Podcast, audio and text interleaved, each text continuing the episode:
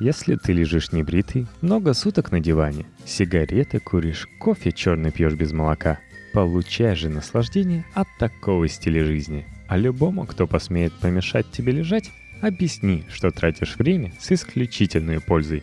Так доказано наукой и вот этой вот статьей.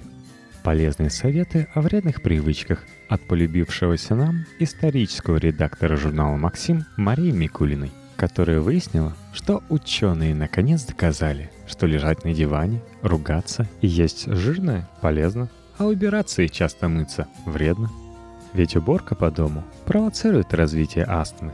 Результаты исследования, доказывающие вред уборки, были опубликованы в американском журнале «Семейная психология» в 2011 году. Ученые из Калифорнийского университета Дерби Саксби, Рена Репетти и Энтони Грег – досконально изучили поведение 30 супружеских пар, занимающих одинаковое социальное положение. Дотошные ученые напрашивались в гости к паре и каждые 10 минут регистрировали занятия партнеров, попутно измеряя уровень гормонов у них. Оказалось, у того, кто делает домашнюю работу, повышается кортизол, гормон стресса. К тому же, чистящие средства, зачастую сопровождающие уборку, стимулируют развитие астмы – Именно к такому выводу пришли авторы статьи, опубликованные в журнале «Аналы аллергии, астмы и иммунологии» исследователи медицинского колледжа университета Цинциннати. Под руководством доктора Джонатана Берштейна исследователи установили, что домашняя работа с использованием чистящих средств повышает риск заболевания астмой. Доктор Бенштейн и его коллеги в течение 12 недель наблюдали за 25 здоровыми женщинами – и 19 женщинами, больными астмой. Помимо того, что они вдоволь полюбовались домохозяйками в разных любопытных ракурсах, так еще и установили, что во время уборки у всех без исключения участниц эксперимента обнаружились проблемы с верхними дыхательными путями, проявившиеся в чихании и раздражении в носу. А у больных астмой возникли симптомы поражения нижних дыхательных путей, такие как кашель и затрудненное дыхание – как видишь, только самоубийца может подвергнуть себе неоправданному риску домашней работы. А мы теперь понимаем, почему Мария Микулина так часто переезжает с одной съемной квартиры на другую. Шутка, конечно. Жирная пища замедляет рост раковой опухоли. Согласно исследованиям, проведенным в 2007 году в университетской клинике немецкого города Вюрцбурга и опубликованным в журнале Time, пища с высоким содержанием жиров – способна победить рак. Изначально предположение было основано на теории нацистского врача Отто Варбурга, утверждавшего, что рак имеет биохимическое происхождение. Ученые из Вюрцбурга под руководством доктора Мелани Шмидт и биолога Ульрики Кемерер исключили из рациона нескольких раковых больных углеводы вроде фруктов, круп и овощей и включили туда бекон, говядину, колбасы и жирную рыбу – Недавно я связался с пациентом, который еще будучи мальчиком проходил лечение под моим надзором. Он по-прежнему придерживается жирного рациона и прекрасно себя чувствует. Думаю, результаты были бы еще лучше, если бы к нам не поступало так много больных с последней стадии рака, когда уже никакая диета не поможет. Сетует Кемерер. Несмотря на то, что исследования в университетской клинике все еще продолжаются – уже сейчас можно утверждать, что отнимать копченые свиные ребра у мирно поедающего их гражданина может только тот, кто желает ему смерти от рака. Предупредите об этом свою жену или своего благоверного. Лежание на диване стабилизирует нервную систему. В 2001 году 14 подобных добровольцев приняли участие в лежачем эксперименте в космической клинике, расположенной неподалеку от французского города Тулуза. Цель – установить, как будет реагировать организм человека на длительное состояние невесомости. Для участия в данном эксперименте мы отбирали только мужчин от 25 до 45 лет, здоровых физически и морально, рассказал доктор Жан Бернард, один из 10 ученых, курировавших эксперимент. Все добровольцы лежали на кровати в наклонном положении. Их ноги были приподняты под углом 6 градусов, Отправление естественных надобностей и гигиенические процедуры выполнялись участниками также исключительно положении лежа. Кроме того, к их услугам был компьютер, телевизор, и настольные игры. После окончания эксперимента его участники прошли ряд психологических тестов, показавших, что их моральный дух не только не пошатнулся, но даже укрепился. Испытуемые стали спокойнее и сосредоточеннее, не говоря уже о том, что каждый из участников эксперимента получил причитавшиеся ему 10 тысяч долларов. Так что лежачий образ жизни идеален для тех, кто следит за своим психическим здоровьем. Еще одна отмазка для курильщиков. Курение препятствует развитию болезни Паркинсона. В течение 9 лет доктор Эван Такер из Гарвардской школы общественного здоровья вместе с коллегами изучал медицинские карты курильщиков 79 977 женщин и 63 348 мужчин. Так вот, из всей этой толпы болезнь Паркинсона развилась лишь у 413 человек. Случаи заболевания среди такого же количества некурящих мужчин и женщин на 73% выше. В 2007 году ученые обнародовали результаты исследования. Пожевывая табак, они заявили, что еще не выяснили, что именно в сигаретах препятствует развитию заболевания, но скорее всего это табак. Таким образом, каждый, кто мешает человеку сигарету прогуляться к форточке, стоит на пути профилактики весьма неприятного заболевания. Твой друг длительный сон способствует снижению веса. В 2006 году исследователи медицинской школы Нью-Йоркского университета установили связь между здоровым сном и потерей веса. Предоставим слово руководителю программы «Здоровый сон» Нью-Йоркской медицинской школы, доктору медицинских наук Дэвиду Рапопорту. Когда-то мы могли только предположить, что недостаток или наоборот избыток сна может влиять на наше тело. Сегодня мы доказали эту теорию, наблюдая за 12 мужчинами в течение нескольких месяцев. Теория заключается в следующем.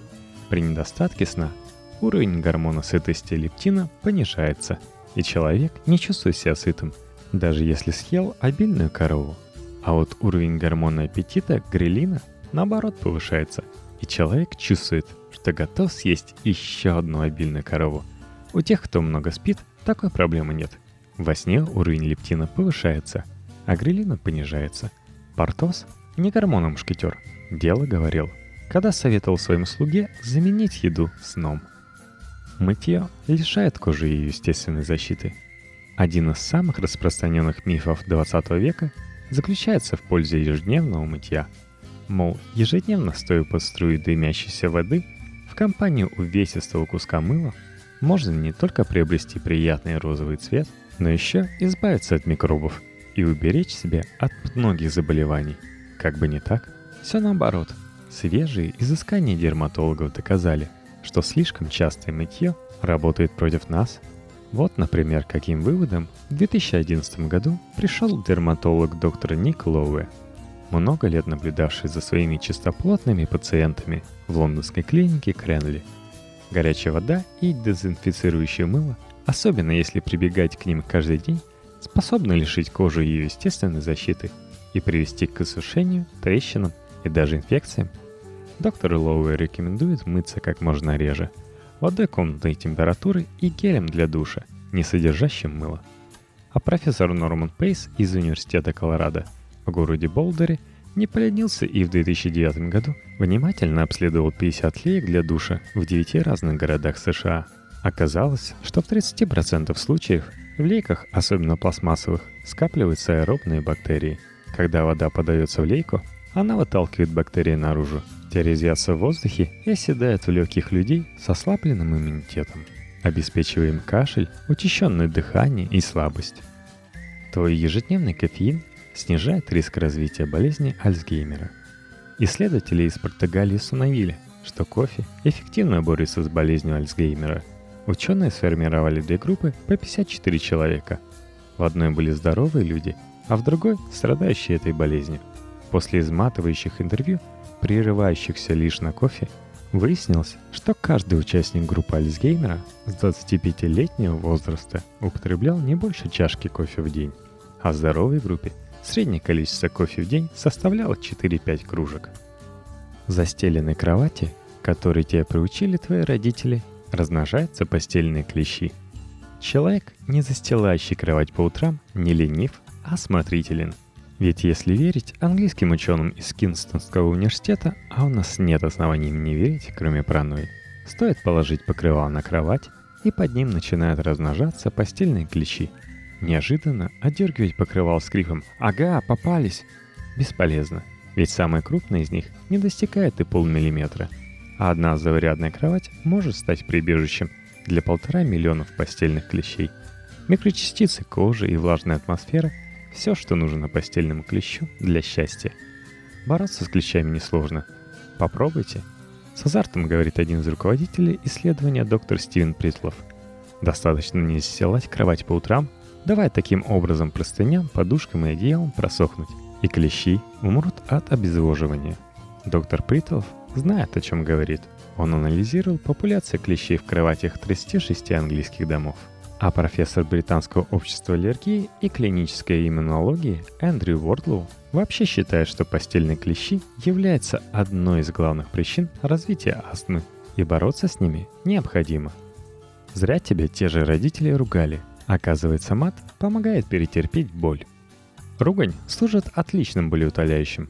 В декабре 2011 года английский исследователь из Кильского университета Ричард Стивенс опубликовал в научном издании – американский журнал «Боли», а еще говорят, что печатная пресса загибается.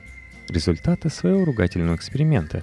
Жертвами исследования стали студенты того же Кильского университета в количестве 71 человека. Стивенс спросил каждого сначала погружать руку в воду комнатной температуры на 3 минуты, а затем перемещать ту же руку в чашу с водой не выше 5 градусов Цельсия. Кажется, что 5 градусов Цельсия – это не столь уж и низкая температура, но при длительном воздействии такая вода способна вызвать сильные болевые ощущения. Те студенты, которые, окунув руки, в крепких выражениях демонстрировали свое недовольство мировым устройством и Стивенсом в частности, дольше не вынимали руки из чаши, чем те, кто корректно молчал. Ругань информирует мозг о том, что его хозяину в данный момент некомфортно, после чего включается механизм обезболивания, известный как обусловленная стрессом аналгезия, заявил Стивенс. Алкоголь улучшает слух. Этот тезис подкреплен исследованием, проводившимся австралийским ученым Филиппом Невиллом и Марианной Голдинг из университета Магуайр. С 1997 по 1999 год Филипп и Марианна наблюдали 2000 человек, не моложе 55 лет, жители австралийского городка Голубые горы, и выяснили, что те жители, которые употребляют 4 порции алкоголя, пива, вина или коктейли в день, имеют меньше шансов оглохнуть, чем их непьющие ровесники. Подобный целебный эффект достигается, видимо, за счет стимуляции алкоголем кровообращения и прилива крови к волосковым клеткам картиевого органа. Между прочим, компьютерные игры тоже на кое-что сгодятся. Они утолщают кору головного мозга. Считать, что компьютерные игры вредны для здоровья, значит мыслить анахронизмами – вот, например, в 2009 году исследователи американского Рочерского университета постановили, что игры-стрелялки стимулируют зрение и даже лечат амблиопию. Обычно обладатели этой болезни лечат, надевая на здоровый глаз повязку. Так вот, один час интенсивной игры заменяет 400 часов ношения лечебной повязки. О целебных свойствах Тетриса ты, должно быть, догадывался. Ученые комплекса исследований мозга из американского города Альбукерки провели опыт на 26 девочках-подростках. Девочкам велено было играть Тетрис ежедневно по полчаса в течение трех месяцев. По окончании эксперимента ученые установили, что кора головного мозга у девочек, игравших в Тетрис, толще, чем у их ровесниц, тративших эти полчаса на встречи с мальчиками и другую чепуху. И как же журнал «Максим» мог обойти следующее исследование? Частая мастурбация является профилактикой рака простаты. Те, кто много проводят времени наедине с собой, могут изящно обойти ряд проблем со здоровьем. Например, заложенность носа при аллергии. Данное предположение выдвинул невропатолог Сина Зарентон из медицинского университета Тебриза, что в Иране. При эякуляции симпатическая нервная система сужает кровеносные сосуды по всему телу. Это как раз то, что нужно аллергику, у которого расширены сосуды в носу, из-за чего ему трудно дышать. Сознанием дела заявил доктор Заринтан – что до пользы частой мастурбации при профилактике рака простаты, то она доказана еще в далеком 2003 году в Мельбурнской ассоциации раковых заболеваний имени королевы Виктории профессором Крисом Хилли и его командой. мы установили, что из 2250 мужчин заболеванию в меньшей степени подвержены те, кто в возрасте от 20 до 50 лет регулярно... Тут профессор покраснел и закашлялся. Твиттер неунывающей Марии Микулиной вы можете найти в шоу-нотах. С ней точно не заскучаешь. Также, если у вас есть время на ВКонтакте, можете вступать в группу вечерних чтений vk.com slash подкасте. Пожалуй, ссылка тоже будет лежать в шоу-нотах.